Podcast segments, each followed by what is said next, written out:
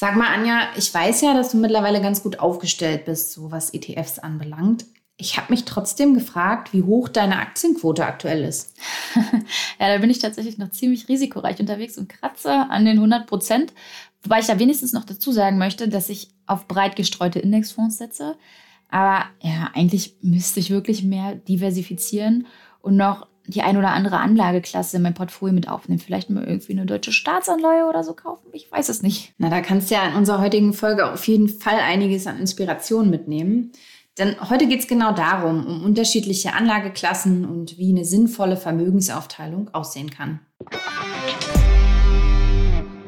Auf Geldreise, der Finanztipp-Podcast für Frauen mit Anja und Annika. Hallo, liebe Geldreisende. Schön, dass ihr auch dieses Mal wieder mit an Bord seid. Heute haben wir ein ganz tolles Thema für euch in petto. Heute geht es unter anderem darum, welche Anlageklassen es neben Tagesgeld und dem Festgeldkonto, neben Aktien und Co. noch so gibt und was ihr am besten in eurem Portfolio halten solltet oder worauf ihr eben auch getrost verzichten könnt. Und zur Unterstützung haben wir uns eine ganz tolle Expertin eingeladen, und zwar Jessica Schwarzer. Jessica war langjährige Chefkorrespondentin und Börsenexpertin des Handelsblatts. Sie arbeitet heute selbstständig als Journalistin, Moderatorin und ist auch erfolgreiche Autorin. Und die deutsche Aktienkultur, so sagt sie, ist ihr eine Herzensangelegenheit. Liebe Jessica, es ist ja jetzt doch schon ein wenig her, seitdem du das letzte Mal bei uns gestern im Podcast warst. Ich habe eben noch mal nachgeschaut, tatsächlich schon über ein halbes Jahr. damals war noch Sommer, damals war es noch ein bisschen schöner als jetzt gerade. Und damals haben wir uns ein wenig allgemeiner über Aktien, ETFs und Geldanlage unterhalten. Und ich weiß noch ganz genau, dass du Annika und mir und auch den anderen Geldreisenden da draußen damals wirklich gut die Angst vor der Börse nehmen konntest. Und seitdem, das kann ich dir schon mal sagen, ist auch einiges passiert. Ich sage nur deinem Appell, einfach mal anzufangen, bin ich endlich gefolgt, aber nicht nur ich. Viele aus der Geldreise-Community haben das nämlich auch gemacht und haben endlich losgelegt und Super. sind, wie ich finde, zu Recht mächtig stolz auf sich. Und ja, wir wissen aber. Ist schön, wenn man sich mal diese Angst äh, wirklich überwindet, finde ich immer super. Ja, auf jeden Fall. Und wie gesagt, also du hast da auch maßgeblich zu beigetragen. Die Folgen mit dir sind damals richtig, richtig gut gelaufen und da haben wir wirklich super Feedback zu bekommen. Ähm, aber das ist ja eigentlich nur einer der ersten Schritte. Ne? Und wir lernen ja auch nie so richtig aus, beziehungsweise in Sachen Geldanlage gibt es auch noch so super viel zu lernen. Und deswegen freuen wir uns, dass du heute wieder bei uns bist und wir gemeinsam so ein bisschen tiefer in die Materie einsteigen können. Und unser heutiger Schwerpunkt, das kann ich an der Stelle eigentlich ruhig schon mal verraten, ähm, soll auf den unterschiedlichen Anlageklassen liegen und darauf, was davon in Depot gehört und worauf wir eigentlich getrost verzichten können. Und bevor wir gleich so richtig loslegen, wäre es nochmal echt schön, wenn du uns noch ein, zwei Sätze über deine eigene Geldreise verraten würdest, vor allem für diejenigen, die dich noch nicht kennen aus unseren Folgen 28 und 29. Ähm, ja, super gerne. Danke nochmal für die Einladung. Äh, es hat mir im vergangenen Jahr schon super viel Spaß gemacht und ich habe mich auch heute sehr gefreut. Ähm, ja, ich bin ähm, eigentlich seit über 20 Jahren an der Börse. Vorher war ich leidenschaftliche Sparerin. Da gab es natürlich auch noch Zinsen. Mir ist das so ein bisschen von meiner Mutter quasi äh, ja gezeigt worden. Ich habe mich dann auch animiert und sie war es auch, die mich zur ersten Aktie animiert hat. Wir haben beide zusammen die Telekom-Aktie Ende der 90er Jahre oder Mitte der 90er war es eher äh, gezeichnet und äh, so ging es dann los. Und ähm, ja, ich war am Anfang ehrlich gesagt eine ziemliche Zockerin. Ich habe ehrlich gesagt die Börse ein bisschen mit einem Casino, ja, mit einem Casino verwechselt. Das ging damals auch so toll. Da gab es, kann ja der eine oder andere mal googeln, der ein bisschen jünger ist, den neuen Markt, eine deutsche Technologiebörse. Und äh, da konnte man eigentlich kaufen, was man wollte. Ist alles immer gestiegen. Ähm, leider waren da auch ziemlich viele windige ähm, Unternehmen unterwegs mit erfundenen Umsätzen, erfundenen Gewinnen, erfundenen äh, ja, Produkten, was auch immer. Und ähm, das Ganze hat dann irgendwann geknallt, wie das halt so ist. Die Blase ist geplatzt und da habe ich eine Menge Lehrgeld bezahlt. Ich habe aber ganz, ganz viel gelernt und über die Jahre, ich bin der Börse halt treu geblieben. Es hat mich so fasziniert, dass ich eben nicht, wie viele andere damals gesagt habe, nie wieder. Mhm. Ähm, ich habe dann über die Jahre wirklich ähm, auch viel gelernt und mich von der, ja, von der Zockerin wirklich zur langfristigen Investorin ähm, entwickelt. Das heißt aber jetzt nicht, dass ich total langweilig und spießig anlege. Aber ich ähm, ja, beherzige halt so die Grundlagen und die Grundregeln der Geldanlage, also breit zu streuen, langfristig zu investieren, nicht den heißen Wetten hinterher zu jagen. Und das sind so kleine, kleine, kurze Regeln und wer die befolgt, der ist schon wirklich äh, ein ganzes Stück weiter, als ich das in meinen ersten ein, zwei, drei Jahren an der Börse war. Mhm. Ja, Anja hat es uns im Intro ja schon gestanden, dass sie eine fast hundertprozentige Aktienquote in ihrem Depot hat, eben abgebildet durch ETFs. Und normalerweise ist es ja eher so, dass ein Portfolio aus einem risikoreichen und einem risikoarmen Teil besteht. Das ist ja sowas wie die erste Regel der Geldanlage. Also steht mhm. auf unserer Seite finanztipp.de auch überall groß. Mhm. Aber wie würdest du das mit deinen Worten begründen? Also braucht Anja und brauchen auch alle anderen Geldreisenden diesen risikoarmen und den risikoreichen Teil? Und warum eigentlich? Ja, das braucht man schon, ähm, weil eben Aktien einfach schwanken. Das ist ja auch das, wovor so viele Angst haben, warum sie sich gar nicht an die Börse trauen.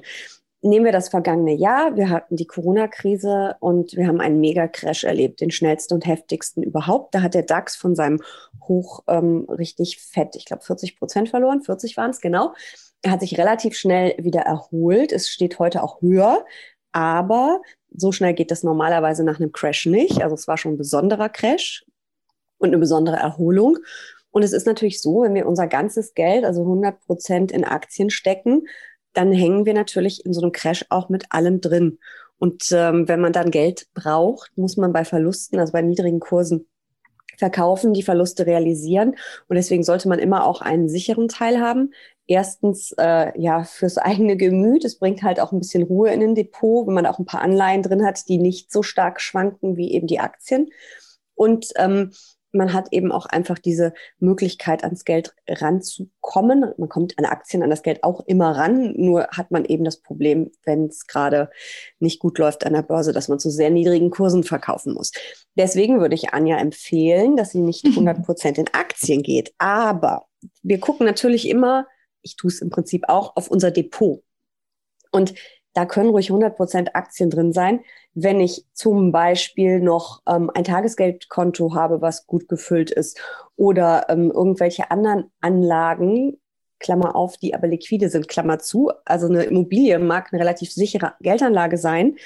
Je nachdem, wo sie ist, ist es natürlich immer auch eine Frage der Lage und wie teuer man sie gekauft hat und wie sie finanziert ist. Aber normalerweise sind Immobilien eine eher sichere Anlageklasse, aber die sind natürlich, wie der Name schon sagt, immobil und sie sind illiquide. Die kann ich nicht mal eben schnell heute entscheiden, ich will sie morgen verkaufen und dann habe ich das Geld.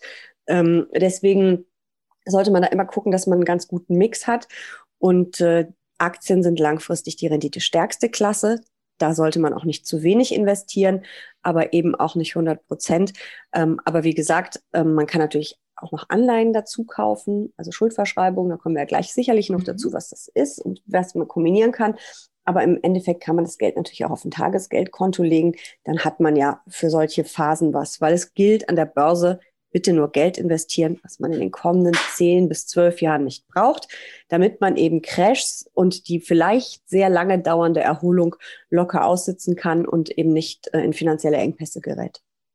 Genau, auf die lange, lange Sicht. Wir bei Finanztipp sagen sogar 15 Jahre, um ganz safe zu sein. Ja. Also auf jeden Fall eine lange Anlagezeit, genau.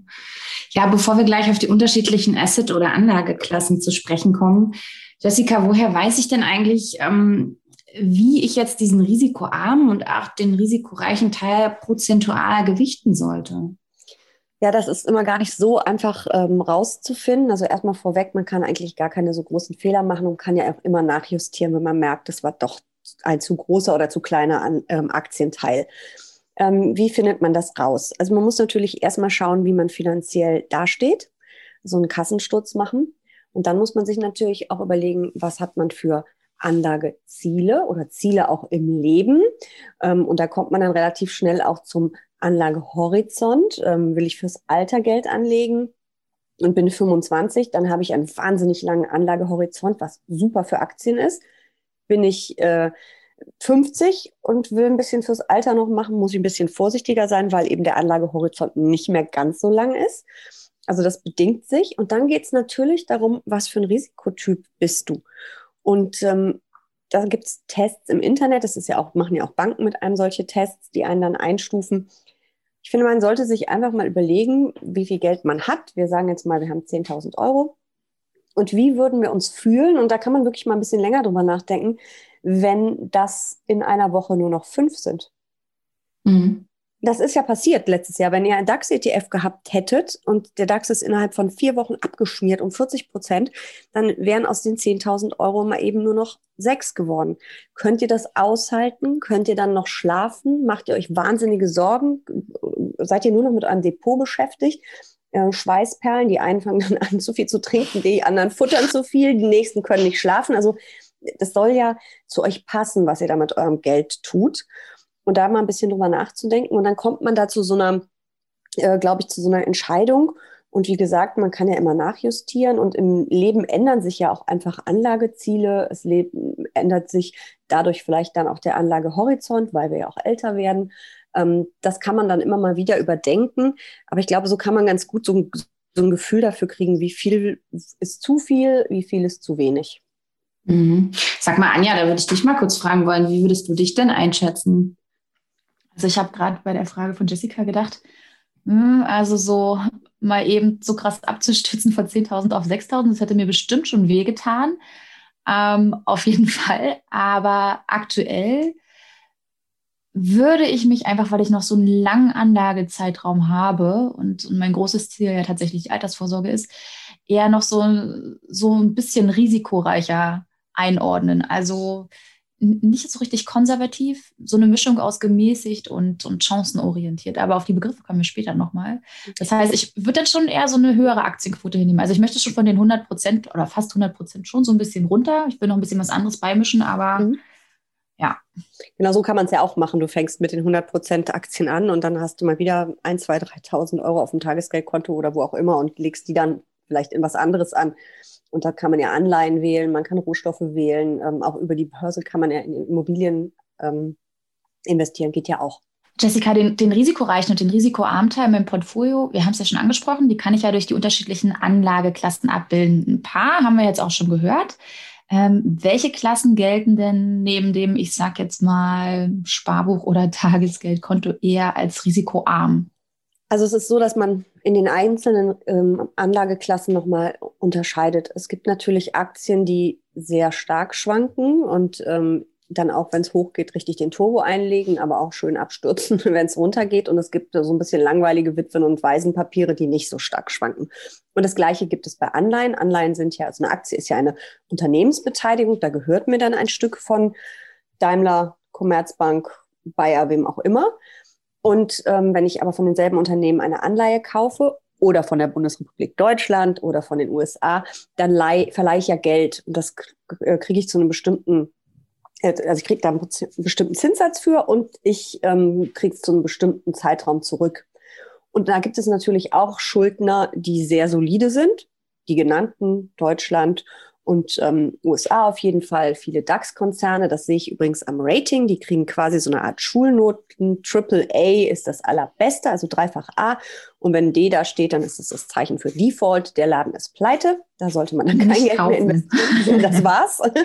Und ähm, gibt halt so Abstufungen und äh, je schlechter diese Bonität, diese Note ist, desto mehr Zinsen müssen die uns natürlich zahlen, weil wir natürlich äh, da auch eine Entschädigung für haben wollen, dass wir unser Geld ein bisschen ins Risiko geben. Also man kann nicht pauschal sagen, Aktien sind immer ähm, riskant und ähm, Anleihen sind immer sicher. Aber äh, Aktienkurse schwanken und ähm, habe jetzt mehrfach genannt, den Crash aus dem letzten Jahr, da hat es auch die langweiligen Witwen- und Waisenpapiere erwischt. Vielleicht nicht so stark oder auf jeden Fall nicht so stark, aber die sind mit abgestürzt. Punkt.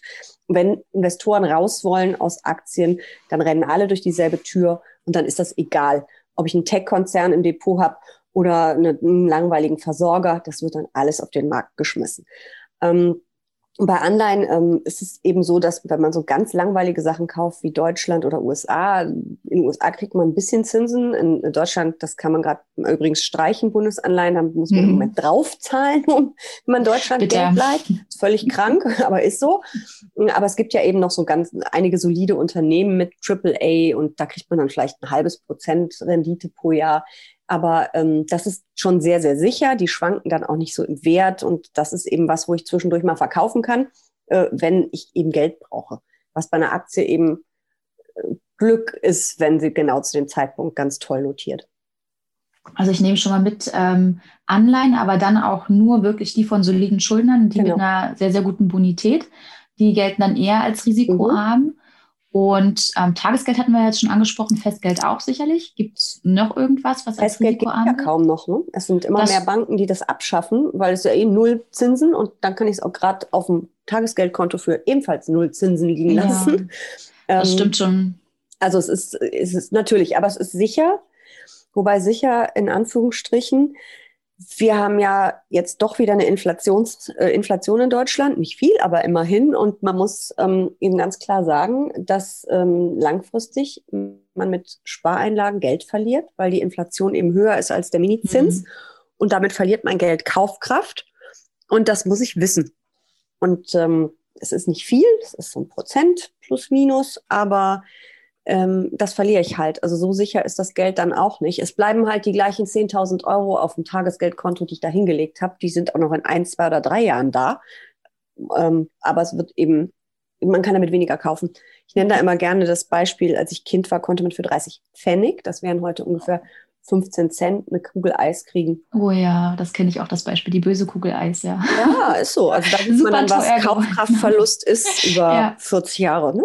Das ja. Ähm, das stimmt. Ähm, nur noch mal für mich, ich habe tatsächlich den Begriff Witwen- und Waisenaktien vorher noch nie gehört. Was wäre denn dafür so ein Beispiel?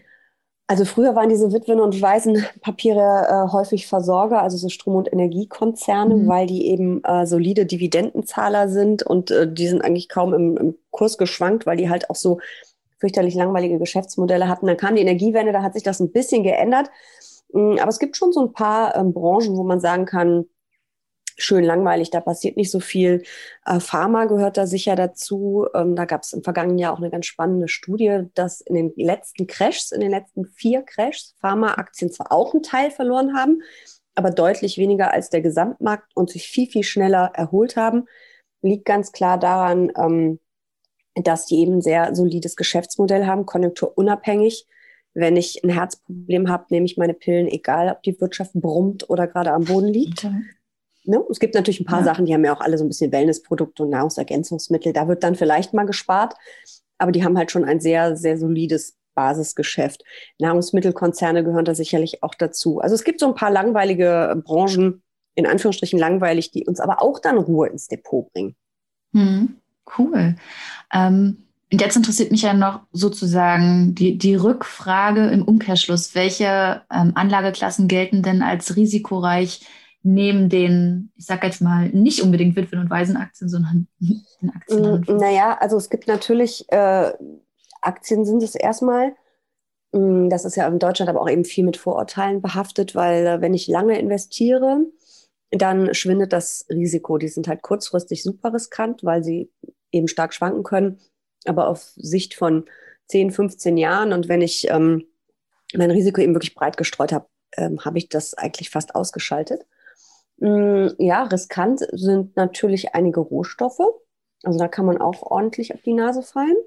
Gold jetzt vielleicht nicht, das ist ja auch so eine Versicherung ähm, für unruhige Zeiten, aber wenn man auf andere Rohstoffe setzt, da kann das schon ein bisschen stärker schwanken alles. Mm, also es, ist, es kommt natürlich immer darauf an, was ich mir auswähle. Ich kann, mm, es gibt sogenannte High Yields, also Anleihen, die mhm. sehr hohe Prozente bringen, also Renditen, Zinscoupons haben. Und ähm, da gehe ich halt ein größeres Risiko ein, ähm, weil die Unternehmen nicht so eine tolle Bonität haben, sind keine so guten Schuldner. Kann vielleicht auch mal jemand pleite gehen oder eine Zinszahlung fällt aus. Also das ist immer so, so ein bisschen relativ. Man kann es nicht pauschal sagen, was riskant ist und was nicht, weil man da eben immer noch mal innerhalb der Anlageklasse ein bisschen unterscheidet. Ganz spannend. Das heißt, eigentlich gibt es auch wirklich dann Anlageklassen, die zwischen beiden Extremen liegen, mhm. sozusagen. Mhm. Also wie du es jetzt gerade meintest mit dem Beispiel der Anleihen und den High Yields. Auf jeden Fall. High Yield ähm, früher hieß das übrigens Schrottanleihen in Deutschland. Hat man sich ein bisschen Stimmt, von Schrott- oder Ramschanleihen, oder? Genau, hat man sich ein bisschen von verabschiedet, ähm, weil man kann damit auch echt gutes Geld verdienen. Äh, da, weil auch da gibt es natürlich Fonds und ETFs und auch da kann ich mein Risiko streuen. Und die Ausfallquoten waren in den vergangenen Jahren auch nicht so hoch. Das ist natürlich auch den ganzen äh, der ganzen Notenbanken Rettungspolitik geschuldet ist, weil die so viel davon auch aufkaufen. Aber das Risiko ist größer als bei einer Bundesanleihe definitiv. Ähm, Jessica, gehen wir mal davon aus, ich will mein Portfolio mit weiteren Anlageklassen bestücken. Das ist auch mhm. eigentlich das große Ziel nach heute, dass ich da mhm. endlich mal ein bisschen mehr diversifiziere. Ähm, jetzt hast du uns schon erzählt, ähm, dass wir vorher unter anderem wissen sollten, was ich ja, letztendlich für, für so ein Anlegertyp bin. Ne? Und in deinem Buch Einfach erfolgreich anlegen sprichst du ja von, von drei Varianten, mhm. nämlich konservativen, ausgewogenen und die chancenorientierten Anleger und Anlegerinnen. Lass uns da doch gerne mal bei der ersten Variante beginnen. Wenn ich sehr sicherheitsorientiert bin, sind dann Aktien für mich komplett tabu oder anders gefragt, welche Posten sollten dann unbedingt in mein Portfolio? So, liebe Geldreisende, wenn ihr wissen wollt, zu welcher Kategorie ihr gehört, dann müsst ihr euch noch ein wenig in Geduld üben. Aber eine Woche ist schnell vorbei. Und als kleines Trostpflaster haben wir kommende Woche auch eine ziemlich coole Sache für euch. Also bleibt gespannt und freut euch auf nächste Woche. Bis dahin, tschüss.